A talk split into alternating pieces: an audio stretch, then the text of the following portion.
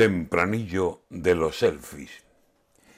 Si no fuera por los casos que terminaron en muerte, si no fuera porque hay cada vez más accidentes y los resultados son lamentables casi siempre, era para dar mamporros a los incautos del selfie.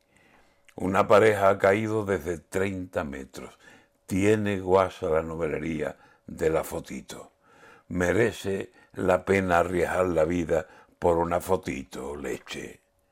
Al paso que está la moda, los que sigan en sus trece pueden acabar teniendo y además no podrán verse el álbum más doloroso, el de su cuerpo presente.